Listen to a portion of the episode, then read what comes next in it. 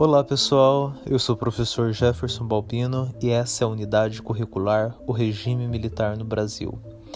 Nesse segundo episódio, trataremos sobre o governo Costa e Silva, que sucedeu o governo Castelo Branco na presidência do Brasil durante o período da ditadura civil-militar em nosso país.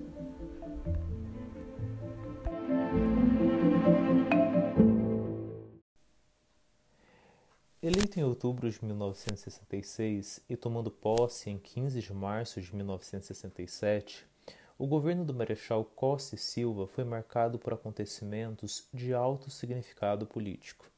Além das grandes manifestações populares de 1967 e 1968 e da decretação do Ato Institucional de número 5, mais dois episódios tiveram grande repercussão. O primeiro foi a criação de uma chamada Frente Ampla de Oposição à Ditadura, que uniu lideranças de orientação política e ideológica bastante divergentes. Formada, entre outros, por Juscelino Kubitschek, Carlos Frederic Werneck de Lacerda e João Goulart. Esses políticos imaginavam que tal frente, por mais absurdo que pudesse parecer, visto que Lacerda foi um dos responsáveis diretos pela derrubada de Jango do poder, ainda assim catalisaria a insatisfação com os militares e teria papel condutor nas eleições gerais marcadas para 1970. Mal foi lançada e logo na publicação de manifesto contra a ditadura, é sufocada com a cassação de seus membros mais proeminentes. O segundo fato deu-se com a morte do ex-presidente Castelo Branco, que, em razão do momento de crise por qual passava o governo na condução de sua revolução, tornou-se politicamente conveniente sob vários pontos de vista, como a consequência de mero acidente aéreo sem maiores explicações quando o avião militar em que viajava foi atingido em pleno voo por um avião da Força Aérea Brasileira. Acidente esse considerado por muitos como um verdadeiro atentado. O ano de 1967 acabou marcado por manifestações contra a ditadura em escala crescente. Mas a tomada das ruas com grandes manifestações pela democracia aconteceu somente em 1968. A resposta da ditadura foi o aumento da violência e da repressão. Em março de 1968, uma singela manifestação de estudantes terminou com a morte de um deles, Edson Luiz de Lima Souto, e funcionou como um grande estopim para manifestações populares de grandes proporções como a passeata dos 100 mil em junho daquele ano no Rio de Janeiro.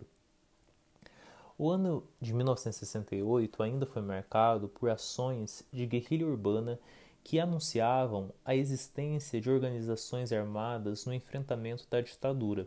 Foi também o ano dos combates da Rua Maria Antônia, em São Paulo, entre os alunos de filosofia da USP e grupos de extrema-direita da Universidade Mackenzie, situada no outro lado da mesma rua, ligados ao comando de caça aos comunistas. Nesse ano também ocorreu o Congresso Nacional da UNE na clandestinidade em Ibiúna, em São Paulo, que foi interrompido por forte cerco policial com centenas de estudantes presos. E teve início o projeto Rondon, que levou estudantes universitários a realizar estágios e estudos nas regiões centro-oeste e norte do país, prestando assistência às suas populações. Mas um dos objetivos velados desse projeto era o de afastar os estudantes dos centros urbanos e das manifestações de oposição ao governo. Nesse período ocorreu a primeira greve após a instalação da ditadura, realizada pelos metalúrgicos em abril de 1968 no município de Contagem, em Minas Gerais, seguindo as manifestações do 1 de maio na Praça da Sé, em São Paulo, e logo depois a greve de Osasco, em São Paulo. Além da ditadura em si, para os trabalhadores esse regime significou uma forte contenção dos salários que tiveram diminuição real de quase 30% entre os anos de 1964 e 1968. Esses movimentos tiveram a questão salarial como base, mas não apenas. A greve de Osasco se iniciou na Companhia Brasileira de Materiais Ferroviários e, tal como em Contagem, teve forte adesão dos trabalhadores. Já no dia seguinte ao seu anúncio, o setor metalúrgico estava completamente paralisado. A greve terminou com centenas de prisões e intervenção militar nos sindicatos metalúrgicos, com tropas do exército ocupando fábricas e a cidade. Apesar da brutal repressão, tais acontecimentos indicavam insatisfação crescente com a ditadura entre os trabalhadores, assim como a retomada do movimento sindical que havia quase desaparecido depois do golpe.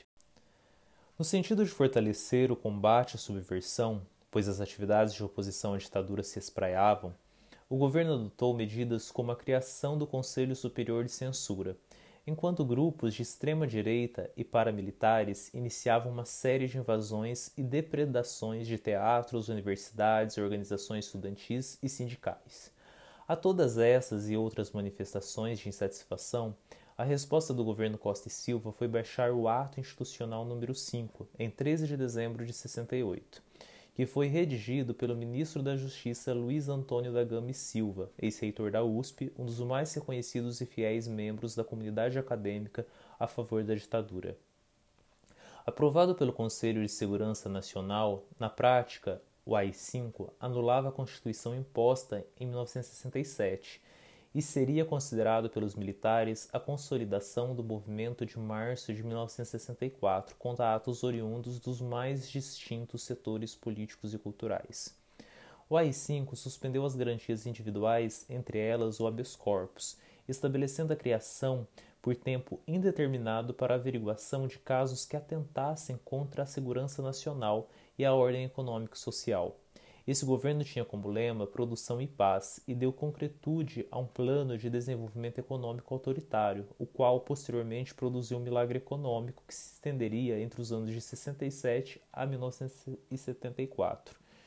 O período se caracterizou por forte crescimento econômico, combinando produção de grandes massas de lucro com um rígido controle salarial e repressão sindical, expressão indelével do que foi considerado o capitalismo selvagem brasileiro. Como podemos perceber, o governo Costa e Silva conseguiu ser ainda pior que o governo do Marechal Castelo Branco.